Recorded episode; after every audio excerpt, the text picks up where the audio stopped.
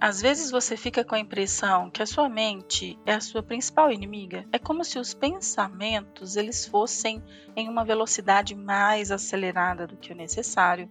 É como se o conteúdo te deixasse mal, te colocasse diante de situações bem negativas, é como se você visse só o lado ruim das coisas, ou como se alguns problemas andassem em círculos sem conseguir perceber soluções.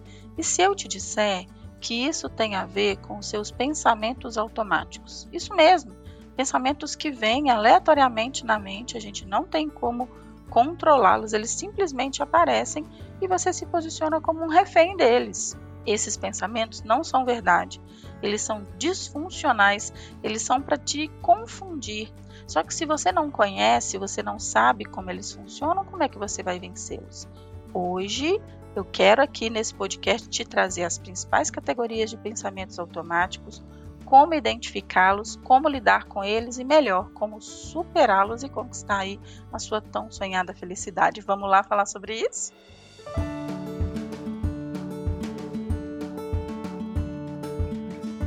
Olá, eu sou a Sheila, eu sou psicóloga. Eu tô aqui para te ajudar a ter uma vida muito mais leve, realizada, feliz. Falando sobre hoje uma das coisas que é um dos principais pilares da terapia cognitivo-comportamental, que é a análise dos pensamentos automáticos. É muito comum a gente chamar esses pensamentos de pensamentos disfuncionais, ou pode ser que você já tenha ouvido falar em algum lugar como pensamentos limitantes.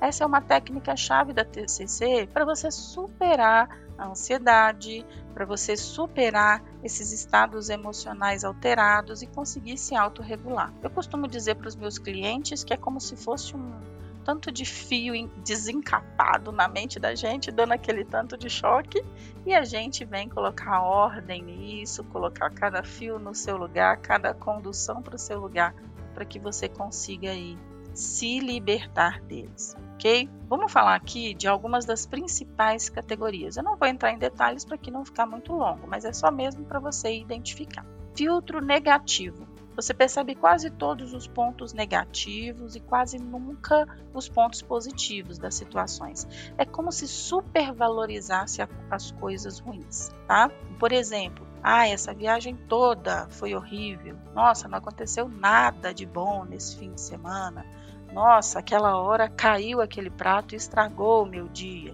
Então, esse filtro negativo, esse olhar exagerado para aquilo que aconteceu de ruim, ok? Vai anotando aí, vai refletindo sobre se isso acontece com você. Cada vez que eu falar em uma categoria, pense se isso já aconteceu ou acontece com que frequência na sua vida. Super generalização. É como se você pegasse uma única situação que aconteceu e tornasse ela um padrão geral é como se fosse assim, nossa, isso toda vez isso acontece comigo. Nossa, isso geralmente acontece comigo. Nossa, é só eu é só eu chegar no lugar que a luz acaba. Não sei, é como se você super generalizasse alguma coisa. Pensamento tudo ou nada. É literalmente você consegue pensar só no 8 ou 80, não consegue ver as coisas no meio termo. Todo mundo fala mal de mim, nada que eu faço dá errado. É como se nas situações do dia a dia, principalmente no trabalho, a pessoa é muito rígida. Você já trabalhou com gente assim? Ou é 8 ou 80, né? É um extremo ou outro, não tem meio termo. Isso é tudo ou nada. ok? Pensamento do tipo deveria. É como você, se você interpretasse as situações como elas deveriam ser e não como são. Ah, eu deveria ter percebido isso, eu deveria é, dar conta disso. É, é como se você tivesse o tempo todo pensando naquilo que você não fez. Personalização e autocrítica. Atribui uma culpa excessiva em tudo que dá errado em si mesmo. A autocrítica, assim, é como se você não confia em você.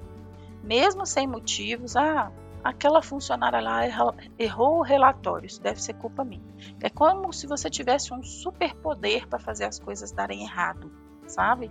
E não é assim que funciona. A autocrítica talvez seja o, o estilo mental que eu percebo mais nos clientes em terapia. É extremamente prejudicial, muito ruim. E se isso acontece com você, precisa dar um jeito nisso, tá? A leitura mental é como se você tivesse um poder de ler a mente das pessoas. aquela fulana está pensando isso de mim. Ah, fulano com certeza está pensando que eu sou uma fraude. Aquilo com certeza aquela pessoa pensou isso. Sabe, é como se você, pelo seu feeling, né? às vezes as pessoas dão nome de feeling, dão nome de intuição, mas na psicologia cognitivo comportamental, na maioria dos casos, é leitura de mente. É a pessoa achar que consegue saber o que está passando dentro da cabeça dos outros sem perguntar, sem ter uma conversa de forma assertiva. Previsão do futuro. É como se tudo que fosse acontecer fosse ruim. Você espera o pior das coisas. O que pode dar errado agora? Essas coisas vão ficar ainda pior. Ah, eu não vou conseguir essa promoção. Ah, nem que se eu me esforce muito, eu vou conseguir sair dessa situação. É uma previsão negativa do futuro. Catastrofização. É como se você acreditasse verdadeiramente que vai acontecer uma catástrofe. Existe um exagero na proporção entre o problema real e o que você cria na sua mente. Ah, vamos pensar uma cliente que deu um exemplo recente. O filho dela escorregou escorregou, caiu e, não sei se quebrou a mão ou quebrou o braço, alguma coisa assim. Ela disse: Todo mundo vai pensar que eu sou uma mãe horrível. A polícia vai me acionar no hospital para saber se eu violentei meu filho. Então, aquela pessoa que faz uma tempestade em um copo d'água, ok? Isso é catastrofização. Rotulação atribuir características negativas tanto para si mesma quanto para os outros. Essa rotulação pode ter muito a ver também com julgamento, mas são coisas diferentes. A rotulação é mais ou menos assim: ah, eu não tenho perfil para isso, a fulano só serve para aquilo, ciclano nunca vai ser bom naquilo. Então a pessoa coloca um rótulo nos outros, sem questionar se aquele rótulo é preconceituoso, se aquele rótulo tem verdade ou se é uma mentira, ok? Desqualificação dos aspectos positivos. A pessoa afirma que as coisas positivas são sorte, ou tenham, foram coincidências, mas é como se fosse assim. Valoriza muito o negativo e quando o positivo acontece, simplesmente não acredita, acha que é, foi uma mera coincidência, não valoriza as coisas boas que acontecem, ok? É como às vezes eu falo muito isso com clientes específicos de transição de carreira, as pessoas chegam assim: ah, mas eu não sei quais são minhas forças, eu não sei quais são meus pontos fortes. Mas por quê? Porque tem um autocrítica, um auto-julgamento, olha muito o que vê né, das coisas ruins e negativas e desqualifica e diminui aquilo que é positivo. Então, isso compromete muito a autoestima, isso torna a vida da pessoa muito mais difícil. Né? Estilo de pensamento e se. É como se a pessoa quisesse prever os piores cenários possíveis. E, e na maioria das vezes, improváveis. Ó, e se algo acontecer? E se eu não conseguir? E se é, a pessoa não se satisfazer com isso? E se eu não conseguir o emprego? E se eu ficar doente? É como se ela tivesse uma necessidade de se precaver para futuros horríveis, por piores cenários. Isso também gera uma sensação horrível na pessoa comparações injustas. Está sempre se comparando com alguém e sempre se sentindo inferior, ignorando suas próprias forças. Ah, fulano é mais inteligente que eu, ciclano é mais bem sucedido que eu, ah, o casamento do Beltrano é melhor que o meu, ah, o carro do outro é muito melhor que o meu. Então essas comparações com os outros são sempre injustas. Eu costumo dizer que a gente não tem acesso aos bastidores dos outros. A gente tem acesso só ao palco a gente tem acesso aos nossos bastidores e ao palco do outro. Então, as comparações são sempre injustas e inúteis para a maioria das, das situações. Raciocínio emocional é uma outra característica, é uma outra categoria de pensamentos automáticos limitantes. Você se baseia nos sentimentos para interpretar uma realidade. Isso pode te enganar. Por exemplo, ah, eu estou me sentindo ansioso, então eu devo estar em perigo. Ah, eu estou muito triste, então é porque alguma coisa vai dar errado. Então, assim, não necessariamente, né? Tem que questionar: isso é uma verdade? Quais são as evidências que eu tenho disso? Né? Mas eu entro no detalhe daqui a pouco. Inabilidade para refutar ou inabilidade para questionar. É como se a pessoa rejeitasse qualquer evidência ou qualquer argumento contra os próprios pensamentos negativos. É o famoso cabeça dura. Então, assim, ah, eu nunca vou conseguir um emprego bom.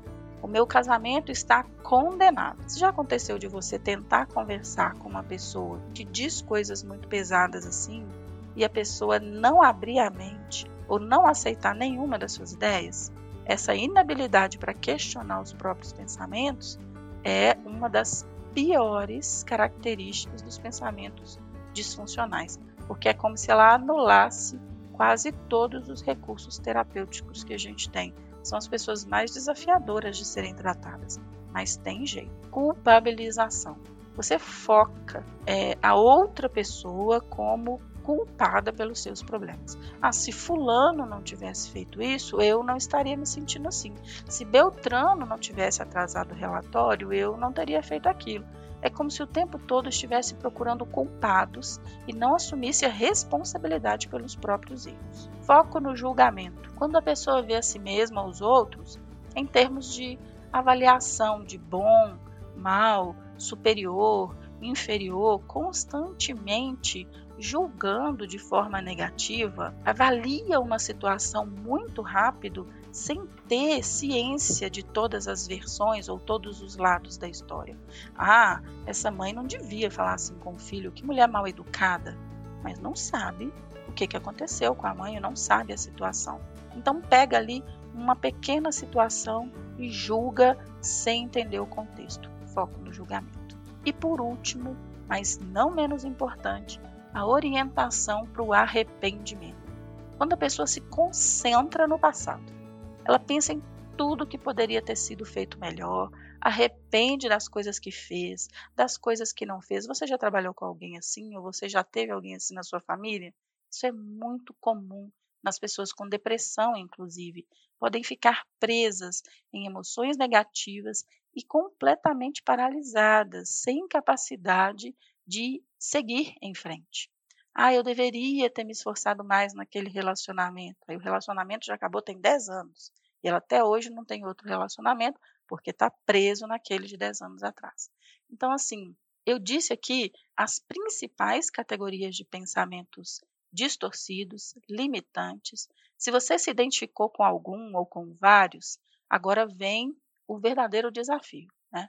Primeiro, você precisa fazer essa análise do que é negativo, do que é limitante, quais são os pensamentos recorrentes na sua vida.